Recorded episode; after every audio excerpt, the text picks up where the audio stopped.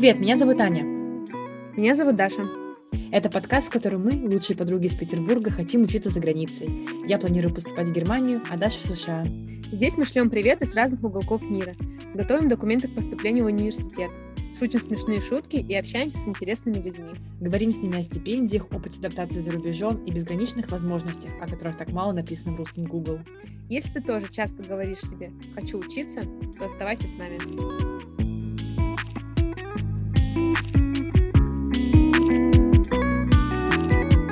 Так, всем привет! Сегодня у нас э, такой важный выпуск. Сегодня у нас впервые новый гость. И это Лера Бабкина. Э, в этом году Лера поступила в несколько европейских университетов и получила две полные престижные стипендии на учебу в Швеции и Великобритании. Вот, а это была стипендия Шведского института для глобальных профессионалов, если по-русски, да, ее назвать, и также одна из престижных стипендий Чивнинг в Англии. Вот, кроме того, Лера училась в США по программе Global UGrad, и сегодня постарается нам рассказать о том, как прошел ее путь, а, какие были сложности, как к этому подготовиться и жить в Стокгольме и вести свой телеграм-канал. Вот, Арсале, привет. Привет, привет, девчонки. Очень рада быть сегодня здесь с вами. Приятно, что позвали меня. Да, на самом деле Лера огромная авантюристка, потому что мы с Дашей активно за телеграм-каналом следим, и видим то, что Лера собирается куда-то еще поехать учиться на семестр обмена, поэтому тебя на самом деле просто аплодисменты, это круто, потому что я для себя, например, понимаю, что, наверное, вот магистратура, да, меня бы хватило, я бы больше никуда бы не поехала, но у тебя, видимо, да, глобальные желания попробовать себя, попробовать это пожить. Расскажи чуть подробнее про это, почему вообще, да, ты решила все-таки начать такой свой путь международный? И как пришла к тому, что есть сейчас? Я учусь сейчас в Стокгольме, как вы уже да, сказали, в KTH Royal Institute of Technology по специальности Media Management. А, вот, по стипендии SSGP, Swedish Institute Global Professional Scholarship. Swedish Institute Scholarship for Global Professionals, да. Это то, где я есть сейчас. А, если отвечать на твой вопрос, а, почему я вообще решила учиться за рубежом, mm-hmm. Ой, наверное, если так пойти подальше, то как-то исторически сложилось, что у меня с детства появилась любовь к английскому. Где-то с первого класса я пошла в языковую школу э, в своем э, небольшом городе. И как-то изучение языков в целом мне очень понравилось. Я ходила на языковые курсы, а как бы в таком комьюнити, да, как я бы сейчас сказала, э, очень часто ведутся разговоры о какой-то учебе за рубежом, и, наверное, это было так рано, что я даже не помню, когда у меня зародилась эта мысль, но я всегда хотела попробовать, по крайней мере, поучиться где-то за рубежом, а, потому что, наверное, это в первую очередь для меня это была возможность посмотреть мир, я нигде никогда не была э, на тот момент, и этот был, знаете, классический сюжет из фильмов, когда ты смотришь в небо, а видишь эти самолеты над головой и думаешь, эх, когда-нибудь и я улечу отсюда. Вот у меня было что-то типа того, и на самом деле я тогда ничего не знала, конечно же, про стипендии. Э, это был какой-то там, не знаю, старшей школы, 13 какой-то год. И меня воспитывал один отец, он работает учителем в региональной школе, и, соответственно, для нас платная учеба была какой-то нереальностью даже в России. Uh-huh. То есть э, я должна была поступить на бюджет, и я не хотела учиться в Волгограде, да, в... я была, родилась в городе под Волгоградом, я хотела уехать куда-то, хотя бы в России, либо в Москву, либо в Питер. Я писала тогда олимпиады по английскому языку от университетов, от разных, и, собственно, съездила в Москву на финальный этап, съездила в Питер на финальный этап, решила, что хочу в Питер все-таки, потому что, ну, за рубежом я не понимала, как можно учиться бесплатно, я просто об этом не знала. И поступила на бюджет в Питер, и уже в Питере, когда я начала что-то понимать хотя бы немного больше про то, чего я вообще хочу от этой жизни, я стала ресерчить возможности учебы за рубежом, и каким-то образом нагуглила две программы. Это была как раз программа Year и Global UGrad, вот про которую уже говорила э, Даша. Uh, Year — это программа, они обе в Америке. Uh, Year — это программа для uh, годичного обмена в университете, а Global UGrad — это на один семестр. Вот, для... я хотела подаваться на Year, но просто проблема была в том, что я родилась на два месяца раньше, чем можно было по возрасту пойти на эту программу.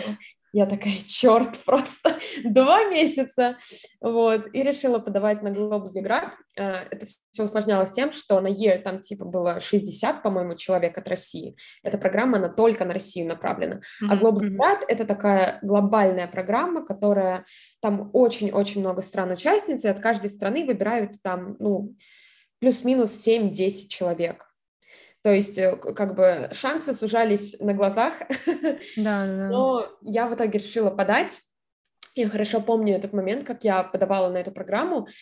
Я решила подать на нее вот просто, чисто по фану. Я никогда ни на какие не имела никакого взаимодействия с учебой за рубежом, я просто знала, да, что вот кто-то учится, что-то там, я прочитала все условия этой программы на английском, ну, то есть с английским у меня, конечно, не было проблем.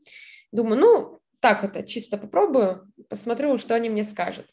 И я очень хорошо помню тот момент, как я сидела, там был дедлайн 31 декабря, и я сидела, у меня была температура, э, меня ждала уже подруга в гости, я должна была с ней отмечать Новый год. С температурой? Питере, да, с температурой. Ну что, дома, что ли, сидеть? В общаге, ага, сейчас. вот. Там было два эссе. Одно, ну, вот мотивационное письмо, как бы, почему мы должны выбрать именно вас. А второе было по цитате э, про лидерство, насколько я помню. Уже не помню точно, что там была за цитата. И я сидела, писала эти эссе, и у меня было просто такое, настолько у меня было по фану настроение, что я, у меня там в эссе есть фразы типа uh, how to live on $100 per month and I'm 20 and have, and have more health problems than my grandma would be my top search queries on Google. То есть мне было вообще все равно. Я просто писала все, что мне приходило в голову. Ну, то есть что-то по фану. Я писала, вот, я классная, я делаю это, я делаю то. То есть, если, да, вы же имеете опыт взаимодействия тоже с подачей на зарубежные программы, вы как бы понимаете, что это полный бред, а так делать нельзя. Но это сработало. Я тогда этого не понимала. Ну да, это сработало. Видимо, это сейчас специфика какая-то американских, наверное, программ. Тем более это был обмен, а не магистратура. Потому что Американцы, я бы сказала, они в целом более такие направленные на каких-то ярких личностей, неординарных, каких-то больше лидеров, которые mm-hmm. вот я, я весь такой из себя. А, что касается Европы, мне кажется, что все-таки по-другому а, там это все воспринимается, там больше как-то более так серьезно себя нужно позиционировать. Ну и плюс, опять же, это был обмен, это была не магистратура, в магистратуру в Америку, я уверена, чтобы такое тоже не прокатило. А, ну, то есть там были какие-то такие фановые фразы, но были и серьезные вполне фразы, где я рассказывала про свой путь, а, про то, что вот я хочу быть там лидером своей отрасли, да, я в коммуникациях и в маркетинге, я училась на пиаре, а, хотела работать вот в пиаре, в коммуникациях, в маркетинге, об этом всем рассказывала. И, собственно, да, мне позвонили из посольства США потом в январе и сказали, вы прошли во второй этап, у вас будет завтра интервью я собеседовалась с посольством США, мне 20 лет, я ничего не понимаю, что происходит. Я сижу у себя на двухэтажной кровати в общаге, они мне задают вопросы, говорят, и я очень напряженная, я вот вижу, как у меня руки трясутся за кадром, и они мне в какой-то момент задают вопрос, Валерия, вот вы так много всего делаете, вы там и капитан команды КВН, и в своем правкоме вы а, председатель комиссии по связям с общественностью, и там и учитесь у меня, средний балл был там что-то типа 4-9, по-моему, или, ну, короче, высокий средний балл был. Как вы все это успеваете? В чем ваш секрет? И я помню, им тогда процитировала просто строчку из песни um, «Why stop working if you enjoy what you do?» И они такие заулыбались, посмеялись, и, в общем-то, да, через 10 дней они мне сказали, что вы едете в Америку. Я на тот момент вообще не понимала, что происходит. Я никогда не была за границей. Для меня первая поездка за границей была в университет Миссисипи на юге США на 4 месяца, ну, то есть на семестр. Одна, мне был 21 год, я ничего не понимала, просто собрала чемодан и поехала. Отвечая на твой вопрос, почему я это сделала, эм, я не знаю, мне было просто прикольно, я хотела посмотреть мир, я хотела получить какую-то весомую строчку в резюме, потому что я понимала, что очень много выпускников специальности рекламы и связи с общественностью только в моем университете. А сколько их по всей России? Оборачиваясь назад, могу сказать, что это было очень классным решением, потому что, во-первых, это позволило мне познакомиться с абсолютно другой системой образования, э, западной, да, не люблю приравнивать, да, вот они Запад, а мы вот Россия. Они, у них, конечно, это все тоже очень по-другому, от друг от друга отличается, что в США, что в Великобритании, что в Швеции, что в других странах. Но сам факт в том, что там в целом, я бы сказала, образование более практикоориентированное, э, наверное, по большому счету. А у нас такое более теоретическое, ну и плюс есть какие-то свои моменты. В США, например, ты же выбираешь, да, там свой major только, основную какую-то специальность, и набираешь к нему по ниточке других предметов. Этот опыт, он во многом меня сформировал, и когда я вернулась, я уже решила, что магистратуру я в любом случае поеду получать не в России. Я еще на тот момент не понимала, куда, где и как. Денег у меня все еще не прибавилось, поэтому я начала ресерчить стипендии, и, собственно, как-то так все и пошло. Когда я уже, ну, выпустилась, начинала больше понимать что-то про свой карьерный путь и про то, куда я хочу дальше двигаться. Исходя из этих целей, я уже и выбирала для себя магистратуру. Блин, очень здорово. На самом деле у нас, э, вот ты все говорила, говорила, и я все больше чувствовала, как э, похожа эта история с нашей историей с Аней, потому что мы тоже учились на рекламе, мы тоже были заядлыми активистками, везде участвовали, и вот этот весь опыт, который мы получили там на бакалавриате, он нам и сейчас помогает э, вот пробовать себя там в новых сферах. Вот, это очень здорово, что у тебя тоже был такой э, сложный, порой и очень такой резкий, э, резкие перемены тебя ожидали, но ты прошла это очень так с достоинством, и очень круто, что у тебя все получилось сейчас. Так что это прям откликается. Да, на самом деле это очень хороший поинт. Э, большой совет всем начинающим студентам, если можно так выразиться. А, вообще принимать участие во всем, что вы можете делать. Что-то, что, ну, понятно, что не бездумно э, везде, а что-то, что откликается у вас, что-то, во что вы можете вкладываться. Это вот классный совет для всех потому что это действительно ценится. Если, ну, в России, на самом деле, это тоже ценится для, даже для работодателей. А если вы уж поступаете за границу, а подкаст mm-hmm. про учебу за рубежом, я думаю, большинство слушателей интересуется так или иначе этим, а, то это, конечно, супер ценится всеми приемными комиссиями. Да, да, я соглашусь на самом деле, и для очень многих и студентов, да, с которыми ты будешь в дальнейшем учиться, для преподавателей является просто огромным шоком, как ты, да, там в возрасте 20-21 года успела сделать так много. Но мне кажется, здесь, да, и специфика нашей профессии, потому что все-таки реклама и связь общественности — это про коммуникации, это про очень много всего вокруг чего-то одного. И плюс ко всему, да, специфика того, что мы там русские, и у нас заложено очень много работать, дает вот тот профит, который в дальнейшем мы прикладываем уже к нашему резюме и, там, не знаю, получение стипендий и так далее. Поэтому, когда же сказала, прям, на самом деле, очень сердечко, и я когда слушала, и дальше прям очень много пунктов совпадало, да, с тем, что было у нас, это безумно классно. Вот, мне кажется, что, э, да, все, что ты сказала, это будет очень полезно для других ребят. Да, сто процентов. А, еще интересный такой момент. А, Лера, на самом деле, а, проходила не только, вернее, Лера не только везло, скажем так, и она показывала свои знания и доказывала это все а, результатом, но и были моменты, когда были неудачи, и на самом деле об этом тоже стоит говорить, потому что это показывает и характер человека, и то, как можно преодолевать все трудности. Вот, поэтому, Лера, можешь рассказать о том, как у тебя сложилась с первой стипендией, как у тебя не получилось вначале получить, но потом ты все-таки сделала это, и вот сейчас выиграла целых две очень крутых стипендии. А, да, конечно. Вот после того, как я выпустилась как раз, да, я закончила свой рассказ на том, что я вернулась из Америки, это как раз был четвертый курс, я написала диплом, я пошла работать. Параллельно с этим пытаясь поступить куда-то. В первый год, когда я только устроилась на работу, я подавала на магистратуру, думала, что вот я сейчас годик доработаю и уеду на магистратуру. Я подавала на четыре стипендии, это было три стипендии Erasmus Mundus и стипендии шведского правительства, и я не получила ни одной. Mm-hmm. А, очень много у меня на это уходило сил времени. Я помню, как там в офисе засиживалась до, там, до часу ночи, чтобы распечатать эти документы какие-то, что-то там еще сделать. А, да, конечно, тяжело было, что я работала full time, подавалась на стипендии, не получила, но у меня как-то никогда не было вопросов в том, чтобы остановиться. Да, я не знаю, почему это, наверное, так очень пафосно звучит. На самом деле, просто я довольно... Я, я, я не знаю, хорошо это или плохо, но вот у меня есть такая черта характера. Э, знаете, как э, в фильме «Начало», самый опасный вирус — это идея. Да, да, да, знакомо. Если я загорелась какой-то идеей, я вот не могу бросить, пока у меня эта идея не восполнится в жизнь, иначе у меня это вечно будет висеть каким-то незакрытым гештальтом, я буду оборачиваться назад и думать, а что если, а я бы вот могла, наверное, всю себя отдать.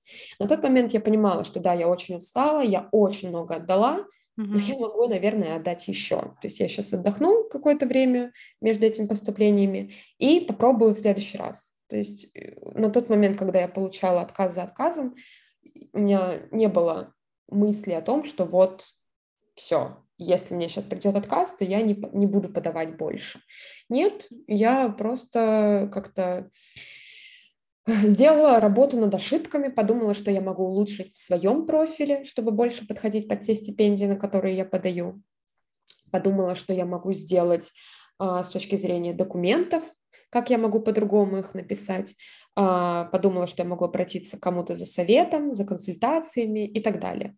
Вот. Поэтому во второй год я подошла к этому гораздо более ответственно, чем в первый.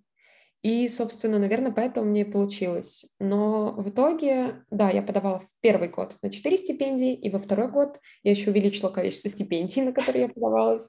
Мне я страшно подавала... эта сумма, мне страшно, мне уже страшно. Ну вот получается, в первый год, а, как я уже сказала, три стипендии Erasmus Mundus и одна шведская. В прошлом году я подавала на две стипендии Erasmus Mundus, две стипендии во Франции, это Эйфель и БДЖФ, стипендия французского правительства, на Чивнинг и на шведскую стипендию, которую я вот и получаю. В итоге это было 10 стипендий за два года, из них я получила 8 отказов выходит, и два положительных ответа по Чивнингу и по э, шведской стипендии. У меня Здесь так много вопросов. Аплодисментов, э, какие-то овации, потому что это просто достойно всех похвал. Да. У меня очень много вопросов, прям, наверное, даже не знаю, с чего начать. А, но вот такой самый основной, который я прям давно держу. Как ты думаешь, по какому критерию ты в целом решала, куда ты собираешься ехать? То есть, смотри, у тебя был опыт обучения в США, то есть в целом, да, как мы уже говорили тоже в наших выпусках, что если ты куда-то уже съездил, то как будто тебе знаешь, чуть легче туда опять вернуться, потому что у тебя уже есть какие-то знакомые, есть понимание, как работает система, есть какое-то, может быть, эм, более спокойное отношение к языку, да, на котором ты будешь жить и учиться.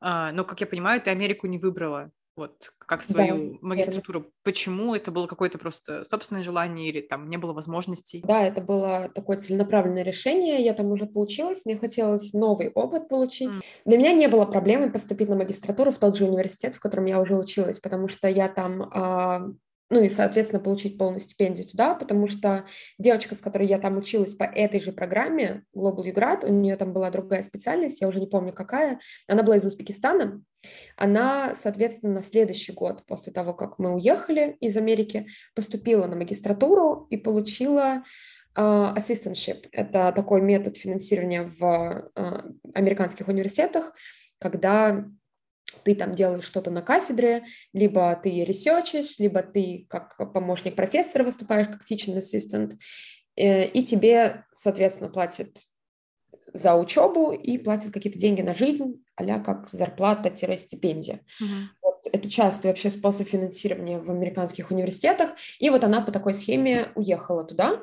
И я знала, что если бы я захотела, я бы загорелась, если бы этой идеей, то у меня бы тоже это прекрасно получилось, но я не хотела в Миссисипи. Это очень южный штат, там для меня очень скучно. Э, мне там... Это был очень классный опыт, но я бы не хотела там два года жить и дальше развиваться. Поэтому, наверное, я решила, что я не хочу в Америку еще из-за каких-то там других причин в том плане, что это далеко, мало ли что в России там произойдет э, либо в семье, либо еще где-то, плюс Америка, Австралия, да, такие далекие направления, люди, которые их выбирают, у меня огромное к ним уважение, потому что вот я учусь в Швеции, я захотела, села в самолет, прилетела в Россию на праздники, прилетела в Россию на, не знаю, что-то там. Свадьбы друзей. Да, свадьбы друзей вот этим летом у меня будет тоже. Но, в общем, есть возможность довольно близкого коннекта, да, с близкими, с родными, с семьей. Угу. Австралия, США, э, как бы, ну, во-первых, билеты стоят космос, Во-вторых, огромная разница во времени. Нужно понимать, что это вообще другой мир. Ты уезжаешь, ты как бы обрываешь все. Я не хотела, наверное, обрывать все. Я не воспринимаю это с точки зрения как новая жизнь. Я воспринимаю это как новый этап жизни. То есть у меня есть жизнь в Питере, у меня есть жизнь в Стокгольме, и все это одна жизнь, которая дополняет друг друга. И мне нравится ощущать себя таким путешественником, что у меня есть как бы две части жизни, и там, и здесь, и для меня это было важно, чтобы я могла сохранить какие-то свои связи, которые у меня были в России, в том числе там с друзьями с семьей. А, плюс, как я уже сказала, мне хотелось чего-то нового, поэтому я сразу решила, что я теперь хочу попробовать европейское образование. Mm-hmm. Поэтому подавала я только в Европу. Плюс а, у меня в Америке во время учебы появилось огромное количество знакомых и друзей. У меня появилась а, очень-очень близкая подруга немка, которая живет в Берлине и работает на радиостанции хостом. И мы с ней просто, я не знаю, uh, sisters from uh, another misters, uh, как это сказать? В общем, мы с ней настолько похожи, мы с ней родились в один день. Uh, Этим и сказано. Вообще просто абсолютно она на севере Германии, я на юге России, uh, но очень у нас похожи с ней судьбы, мы с ней реально вот soulmate, как говорят.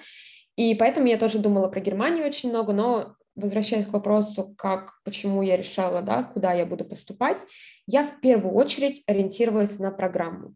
Я понимала, что я хочу изучать э, практические аспекты маркетинга, практические аспекты э, коммуникации, но при этом с желательно с упором на sustainability, да, на устойчивое развитие. Мне было это очень интересно, и есть сейчас до сих пор очень интересно. А, особенно что касается гендерного равенства. А, вот здесь, наверное, стоит сказать, что мы с вами вообще-то познакомились на форуме, а, на карьерном форуме для женщин, да, как организаторы его. Поэтому я хотела поступать в те страны, где, соответственно, были мои интересующие меня специальности. Я отталкивалась не от конкретных стран, а больше от специальностей, от университетов, от их какого-то престижа, если можно так сказать, но для меня это был не главный, наверное, критерий, mm-hmm. чтобы прям супер-супер престижный университет, самый-самый престижный, как бы топ-100 мне достаточно. Вот я учусь в KTH, он входит в топ-100 мировых университетов. Вот, поэтому, собственно, так я и выбрала эти программы. Франция, потому что я учила французский в университете, мне хотелось. Опять не закрытый гештальт, мне нужно доучить французский. У нас тоже был французский, мы его пытались учить, но в итоге так и не закрыли его, этот гештальт. Да, у меня это бакет-лист. Нужно до э, выучить, в общем, французский мне когда-нибудь. А шведский? Э, шведский, да, со следующего университета, со следующего семестра я в университете буду учить шведский. Я не знаю, как у меня это получится. Я, я попробую но не обещаю. Я не буду себя насиловать. Если мне не понравится, то я не буду это делать, потому что очень много всего. У меня работы есть, там две. Одна в Швеции, одна дистанционно, удаленно на международную компанию с главным офисом в Лондоне сейчас. А, плюс у меня учеба full time, поэтому как у меня получится со шведским, как бы Время получится. Никто не будет осуждать, конечно. Да. Поэтому, да, э, отталкивалась я больше всего от программ, от интересных мне, от университетов, и, соответственно, главным критерием тоже для меня было, а, чтобы было полное покрытие, потому что даже на частичную стипендию у меня не было возможности ехать, если бы там, например, мне покрывали только плату за обучение, но не давали стипендию на жизнь. Такой возможности у меня не было. Поэтому рассматривала только полные стипендии, в странах, где меня интересовали конкретные какие-то программы. Так и получилось. Супер. А расскажи, пожалуйста, вот в чем большая разница между чипнингом и шведской стипендией? Потому что в Англии, как бы, как мы все знаем, э, очень такие престижные университеты, сама стипендия, сама программа, то есть она как бы сама себя уже продает, ты э, так или иначе готов на нее э, согласиться, вот, но ты как бы приняла другое решение, и вот интересно, в чем был, может, твой основной критерий? Вот ты уже сказала про программы, может быть, что-то конкретное тебя там зацепило или, наоборот, оттолкнуло? Ну, здесь, наверное, стоит начать с того, что на чивнинг я, как и на Global Юград, в общем-то, подалась чисто по фану. У чивнинга такая репутация, что выше только звезды, круче только горы, я не знаю. Но я никогда не думала, что я могу получить чивнинг. А, я подалась туда, это было вообще очень спонтанное решение. я начала готовить документы за две недели до дедлайна. Это как бы ну, максимально провальная стратегия. Я решила, ну, я подам, я не пройду даже во второй тур. Меня не позовут на интервью. Я так, чисто, ну, так. На всякий случай. Да, на всякий случай. Вот это было очень смешно, потому что на Chevening обычно подают все люди, которые подают на Chevening, абсолютно большинство, для них это первый приоритет. Chevening – это мечта. Для меня Chevening – это был backup. То есть запасной план. Прости, Chevening. Как бы, ну, не то чтобы я не хотела Chevening, конечно, я хотела Chevening, но просто почему это был backup? Потому что я настолько не верила в то, что я могу его получить, что я вообще не рассчитывала на него как на вариант. В этом как раз-таки кроется одна из причин, почему я на него не поехала косвенно, потому что я подала на программы в Англии, а, я подавала на все три программы в Англии, хотя можно тогда ну, и в Шотландию подавать. Я не думала, что меня возьмут, поэтому программы я выбирала, конечно, которые мне были интересны, но не супер самые топ. То есть, mm-hmm. оборачиваясь назад, я думаю, что вот если бы я подала в LSE, да, в London School of Economics, mm-hmm. я бы этот, этот выбор был бы гораздо более сложным для меня. Он и так был непростым. Я три дня практически не спала, когда мне пришло, мне, получается, э, приглашение, офер на шведской стипендии пришел в апреле, а офер на чивнинг мне пришел в конце июня, по-моему, 30 или 25 числа, и у меня там было типа три дня на, на раздумье. К тому моменту, когда мне пришел офер на чивнинг, у меня на руках уже было ВНЖ в Швеции. У меня был подписанный договор на жилье в Стокгольме. У меня как бы было абсолютно все. Я уже все. Я мысленно была в Стокгольме. И тут мне внезапно приходит офер на чивнинг. Я уже забыла, про что такое чивнинг. Зачем ты пришел вообще? Мы тебя не ждали. Ну да, для меня это было как бы, думаю, ну я же его не получу. Ну, я подам в те университеты, в которых подача бесплатная, потому что у меня не было денег на платную подачу, но она как бы, наверное, я бы нашла эти деньги, если бы я считала это нужным. Но просто там в LSE, по-моему, стоит подать только 100 фунтов в один университет. И то есть, и так, если подавать в несколько платных, да, там три максимум можно в чиллинге, mm-hmm. это 300 фунтов около, да, только на подачу. Поэтому я выбирала, чтобы это были бесплатные университеты с подачей с бесплатной. И при этом, чтобы они были, да, относительно престижные, очень советую придерживаться вот этой стратегии, да, что один университет должен быть супер топ, второй должен быть, как говорят обычно, второй должен быть хороший, а третий должен быть такой, в который вас наверняка возьмут. Но я бы сказала, что если вы подаете на чивнинг, вы должны понимать, что у чивнинга, э, как это сказать, э, selection rate, э, процент людей, которые дают стипендию от количества всех аппликантов, это примерно 2%. То есть только 2% людей получают чивинг по всему миру. В Оксфорд э, такой процент, ну, чтобы поступить в Оксфорд, составляет, по-моему, 8 или 10, ну, то есть я не помню точный процент, но он больше, чем Чивнинг. То есть, как бы, если вас возьмет Чивнинг, практически наверняка Оксфорд вас тоже возьмет. Поэтому не стоит бояться подавать в престижные университеты, реально очень престижные университеты. Потому что если вас не возьмет чивник, то какая разница, куда вы там уже подали. А если вас возьмет чивник, то университет вас возьмет почти наверняка. Поэтому я бы советовала эм, целиться на самые вершины, уж если вы подаете на чивнинг. Но, конечно, конечно, не забывать про свои карьерные цели и про те программы, которые вам интересны. Если для вас, для вас есть какой-то матч, например, я знаю девушку, которая стипендиат чивнинга, если я не ошибаюсь, с 2019 года, она отталкивалась не от чивнинга, она отталкивалась от вообще от программы. Она нашла себе программу по финансовой журналистике в конкретном университете, она хотела на, именно на эту программу и больше никуда, и она пошла на сайт университета искать возможности финансирования. И там она наткнулась на чивнинг. Uh-huh. То есть она искала способ профинансировать свою программу, а не поучиться где-то на примерной там специальности, да, в какой-то примерной области, чтобы получить чивнинг.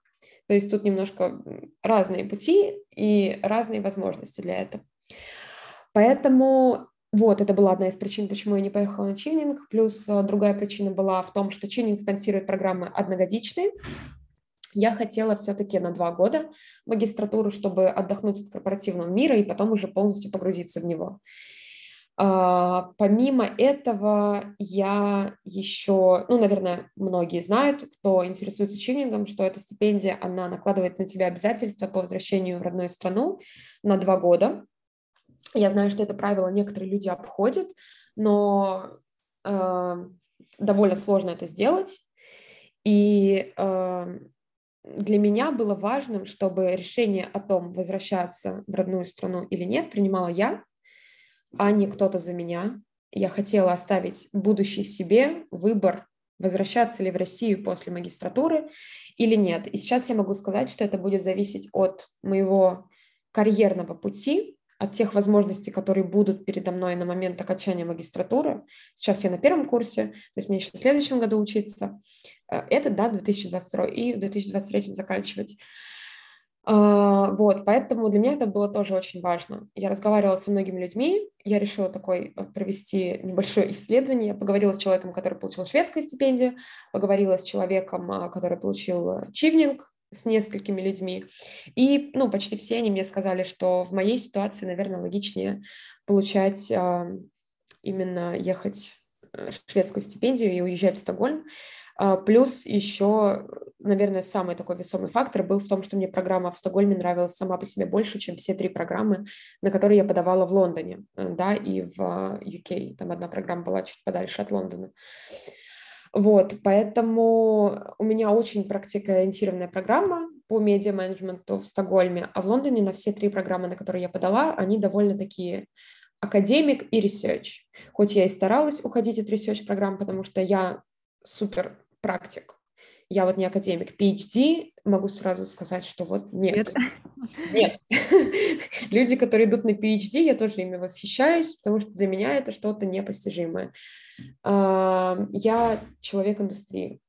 Это, знаешь, мне кажется, это особенность всех, кто как так или иначе там учился, либо работал в рекламе, в коммуникациях, в пиаре. Мы все за практику, и мне кажется, это основной критерий для нас в дальнейшем, поэтому, мне кажется, мы с PhD тоже не очень дружим.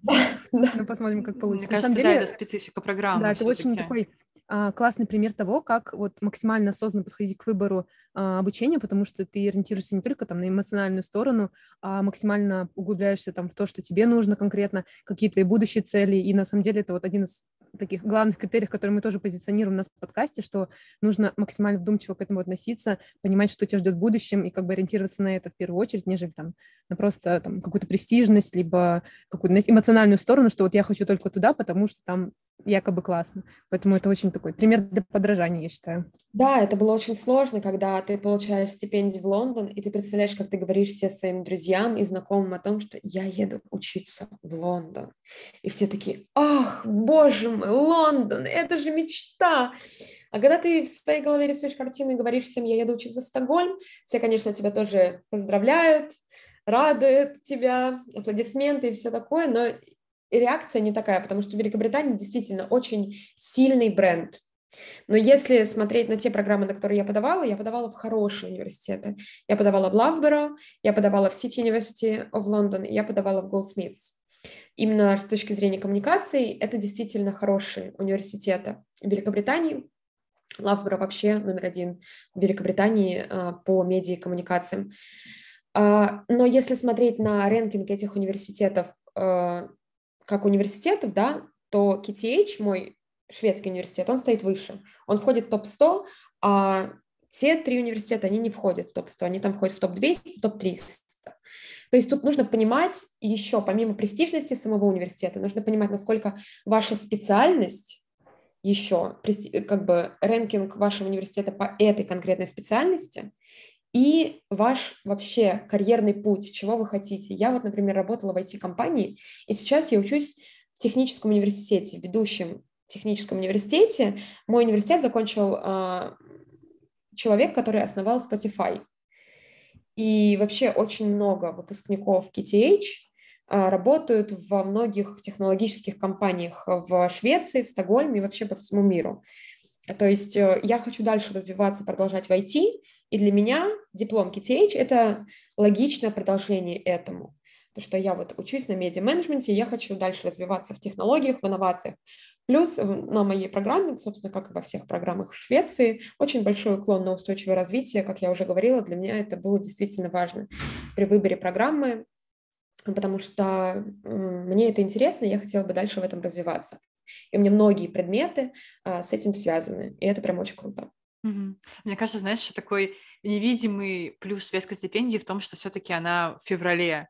И вот когда ты где-то там в конце октября пытаешься успеть подать на чивнинг, то ты делаешь очень все быстро, порой необдуманно, да, и как ты сказала, подаешь за два месяца. Ну, то есть это совсем за две, за две недели, точнее, да? да. Это совсем не то, чтобы подаваться действительно в Швецию, которая, во-первых, предусматривает то, что сначала ты оплачиваешь, да, все свои applications, потом проходит какое-то время, ты только, начинаешь готовиться к стипендии. То есть здесь, на самом деле, наверное, есть какая-то вот эта хитрость со стороны Швеции, что они хотят, чтобы люди прям очень обдуманно подходили к а, поступлению, и они всячески, да, помогают тебе в этом. Хотя ты сам того не замечаешь, наверное, даже.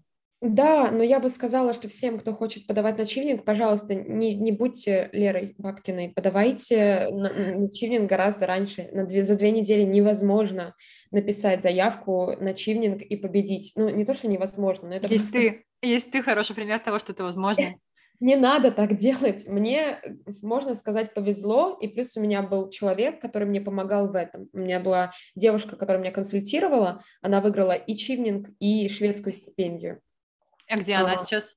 Она сейчас также в Стокгольме, она выиграла тоже, э, она на год. Так забавно получилось. Я, когда вот в первый год подавала, да, э, и не выиграла шведскую стипендию, она подавала в мой же университет в KTH на ту же специальность, медиа-менеджмент. И я смотрела списки шведской стипендии и видела, что вот есть человек из России, который получил эту стипендию на мою программу, но это не я. И, я сидела, я думала, господи, кто же этот человек, кто будет жить моей мечтой? И, в общем, а, я нашла ее и попросила ее о помощи, да, там посмотреть какие-то мои документы, подсказать что-то, может быть. И это на самом деле хороший совет. Я знаю, что многие относятся очень а, с большим предубеждением по поводу э, помощи в поступлении, в получении стипендий. Я могу сказать, что здесь помощь помощи рознь. Я знаю очень много примеров людей, которые подавались вместе с агентствами, а, и на самом деле я бы лично не советовала так делать, потому что зачастую агентства по поступлению, они не уделяют должного внимания каждому конкретному кейсу, а если это очень конкурентная стипендия, а я подавала только на очень конкурентные стипендии, как правило, если это полная стипендия, то она очень конкурентная, то э, не хватит тех усилий, тех ресурсов, которые аген, э, агентства вам э, дают, чтобы получить эту стипендию, потому что, как правило, они просто поступают людей, ну, на потоке, и mm-hmm. не обращают внимания на мелчайшие детали заявки, а если речь идет о очень конкурентных стипендиях, то там реально нужно каждое слово подбирать. И поэтому, но я бы посоветовала обращаться как минимум за советом и за какими-то консультациями к людьми, которые, к людям, которые, может быть, не делают на этом большой бизнес, может быть, они выступают как индивидуальный консультант или просто вообще помогают вот так по запросу, да, которые уже сами прошли этот путь. А, которые сами получили эту конкретную стипендию, которая, может быть, учится в том университете или на той специальности, на которую вы хотите поступать, это всегда очень-очень классный совет. И я знаю, что очень много и чивнеров, и очень много, ну, достаточное количество людей, которые получили шведскую стипендию, консультируют так или иначе. А, и уверена, что с остальными стипендиями также. Обратите внимание на таких людей, как правило, их помощь будет гораздо дешевле, чем помощь агентств. Да, абсолютно точно. Тоже, когда готовилась к Фулбрайту, а, очень много видела ребят, кто как раз консультирует этим вопросом. И на самом деле это действительно будет более как-то продуктивно для вас лично, потому что вы э, и сами знаете себя лучше, и знаете конкретный вопрос, наверное, который вы можете задать этому человеку, и не тратите огромные там по 100, 150 и больше тысяч за просто какое-то общее сопровождение, которое, возможно, не уделит внимания, там, как Лера сказала, вашим мельчайшим деталям. Поэтому, мне кажется, отличный совет для того, чтобы подаваться на стипендии вот такого формата. Да, абсолютно. Предлагаю, э, мы можем уже заканчивать. Мы с Аней подготовили для себя, Лер, небольшой такой блиц-опрос э, с, такими забавными, забавными э, вопросами по поводу Швеции и не только. Вот, поэтому можешь отвечать кратко и быстро, а можешь, можешь отвечать полно. Тут как уже сама захочешь. Вот, так что, Ань, давай, начинай. Да, окей. Лер, ты, не знаю, начала не начала все-таки учить шведский, но мне кажется, все равно, знаешь, когда находишься в среде, то ты начинаешь какие-то вещи запоминать. И вот у нас скоро Рождество, э, вроде бы даже завтра. И я хотела бы тебя попросить, знаешь ли ты, как сказать на шведском с Рождеством? Видимо, нет, мне кажется, нет. Это мы не обсуждали. Я знаю, что Юл, по-моему, это Рождество. А, год, год Юл, я, я думаю, что-то такое. Год Юл, типа хорошего Рождества, без понятия. Окей, Мы ну, будем слушай, ждать кажется... Э, этого, этого ответа в твоем телеграм-канале «Лагом в большом городе». Ребят, подписывайтесь, Лера об этом расскажет. Да, да, я веду свой телеграм-канал, он небольшой, в основном для друзей, но э, если кому-то интересно, вперед, там мои приключения э, в Стокгольме, я рассказываю про свою учебу и какие-то такие вещи. Так что, да, welcome. Даже давай дальше. Так, следующий вопрос. А, все шведы блондины с идеально белой улыбкой? Нет. Ты чего, ты разбила все мечты многих девочек? Зачем? Ну ладно, мужчины, мужчины очень многие блондины. А, девчонки тоже блондинки, но темненьких я тоже встречала достаточно, да. Но э, сидя... я не знаю, мне просто блондины не нравятся, видите? Ну, может быть, ты не обращала внимания поэтому. Поэтому, да, да. Но улыбки, правда, у всех э, очень красивые. Люди, особенно в том районе, в котором я живу, я живу рядом с университетом в Эстермальме, там выходишь на улицу, просто люди как из рекламы. Какие-то идеальная прическа уложенная, э, какие-то костюмчики, все сидит просто идеально. Поэтому, да, этот стереотип, можно сказать, не разрушен. Слава богу, слава богу. Я рада наших подписчиков, которые немного этому обрадуются. А, слушай, ну вот я тоже у тебя в телеграм-канале видела, что ты нашла кефир. Вот, я просто тоже этот год живу за рубежом, и кефира у меня нет. И вот я хотела тебя спросить, какие пять вещей тебе не хватает в Швеции? Может быть, это еда? Может быть, это, не знаю, любимая подушка? Друзья? Что такое есть? Чего тебе не хватает в Швеции? вещей мне не хватает в Швеции? А, вещей, но если, если так вещами условно, да, называть не какие-то. ну, конечно, мне не хватает друзей а, очень сильно. я бы вообще сказала, что если кто-то хочет куда-то переезжать, то лучший совет не делать это в одиночку, потому что вдвоем, если да, там вы с партнером переезжаете или эм, ну да, в основном с партнером люди переезжают. Это, конечно, все гораздо легче. Очень многие стипендиаты нашего года э, переехали с семьей, либо с молодым человеком, либо, соответственно, с девушкой, или э, вообще с детьми. У нас есть семья из стипендиатов, э, которых папа получил стипендию, переехала с ним жена и их трое детей. Э, самому старшему там около девяти, если я не ошибаюсь, а младшему несколько месяцев. Вот. И да, это, конечно, огромный вообще пример для подражания, это очень круто. А, поэтому, да, конечно, мне не хватает человека рядом, а, кого-то, кто бы разделил со мной этот а, опыт. Классный очень. Потом мне не хватает какой-то любимой еды, это правда. Не хватает, не хватает не знаю, ну, стипендий, ее как бы хватает, но хотелось бы, чтобы она была больше. Это намек, это намек Швеция, задумайся. Стокгольм, правда, очень дорогой город, здесь не стоит недооценивать, а, все действительно очень, очень, очень дорого. А, стипендия 10 тысяч крон, это примерно 90 тысяч рублей, чуть-чуть поменьше, Э, кажется, да, нашему русскоязычному уху, что это очень много. На самом деле, по меркам Стокгольма, это вообще немного. Mm-hmm. Прям вообще немного. А, поэтому у меня, собственно, есть еще две работы, которые меня поддерживают. Но в целом я знаю людей, которые живут и только на стипендию. Им как бы хватает, но прям а, очень впритык. Не попутешествовать.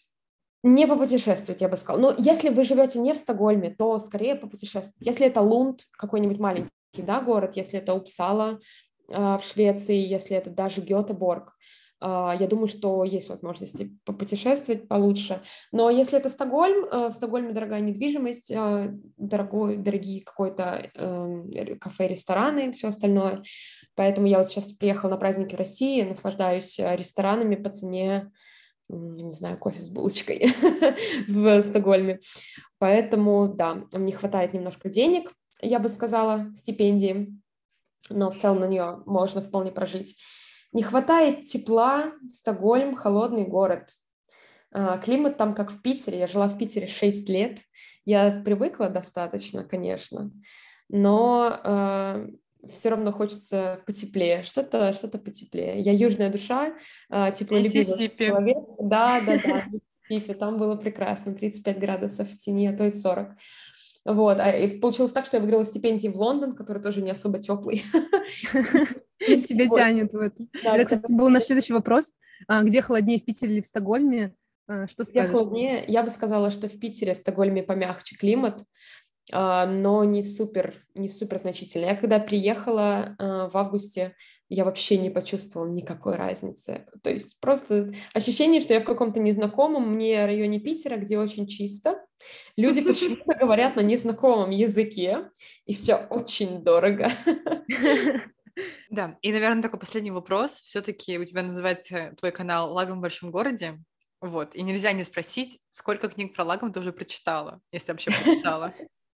Я решила не портить, не, не то, что не портить, а не, короче, не быть предубежденной по поводу этого феномена. Я знаю, что есть несколько книг про лагом, а я, ну, как бы читала про все эту концепцию, но я решила, что я не буду читать книги, я хочу исследовать это все на практике.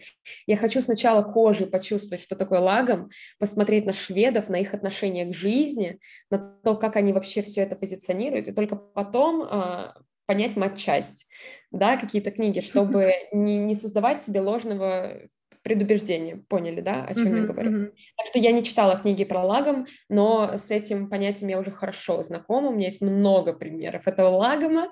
А, много есть что рассказать, а больше, да, можете прочитать в моем телеграм-канале. Не проплачено, не проплачено. Да, ну что, я думаю, можем а, заканчивать. Лер, спасибо тебе большое, что ты согласилась а, прийти с нами на подкаст, поделилась своей историей, советами. Мне кажется, было очень вдохновляюще, мотивирующе и, главное, полезно. Вот, что-то для себя мы тоже, а, не знаю, я лично для себя как-то так словила эту нотку вдохновения, так как я сейчас тоже ожидаю результатов стипендий финальных, и как бы для меня это тоже такой стрессовый момент. Вот, поэтому спасибо тебе за это. Я думаю, что все, кто хочет поступать на Чивнинг или в Швецию, сейчас тоже может сделать для себя какие-то, может быть, выводы, а, что-то узнает новое, и обязательно подпишется на твой канал, чтобы больше узнавать про твою жизнь. Вот, поэтому спасибо тебе большое. Поздравляю тебя с праздниками. Ой, спасибо вам. На самом деле я желаю вам огромной удачи всем, кто подается в этом году, в следующем году. Если у вас есть когда-либо, были когда-либо мысли, чтобы попробовать э, податься, но вы думаете, ну вот, все это не для меня, у меня нет никаких достижений, у меня ничего нет, кто я такой, кому я нужен. Просто попробуйте. Вы никогда ничего не получите, никакого результата, если вы не будете пробовать. Я знаю, что эта фраза может прозвучать очень банально, но если вы не попробуете, вы ничего не получите. Если вы попробуете, вы хотя бы скажете себе, ну, я хотя бы попробую. Поэтому очень желаю удачи вам, девчонки, держу за вас кулачки. Э, и всем-всем слушателям, которые будут подаваться на стипендии за рубежом. Да. Спасибо большое. Спасибо за такую вдохновляющую речь. И кажется, да, самое главное просто, правда, уметь попробовать. И на примере Леры, на примере двух ее стипендий, кажется, что даже по фану иногда получается. Но не у всех, но не у всех. Ну что, тогда будем заканчивать. Всем пока, спасибо большое. Всем пока-пока. Пока-пока.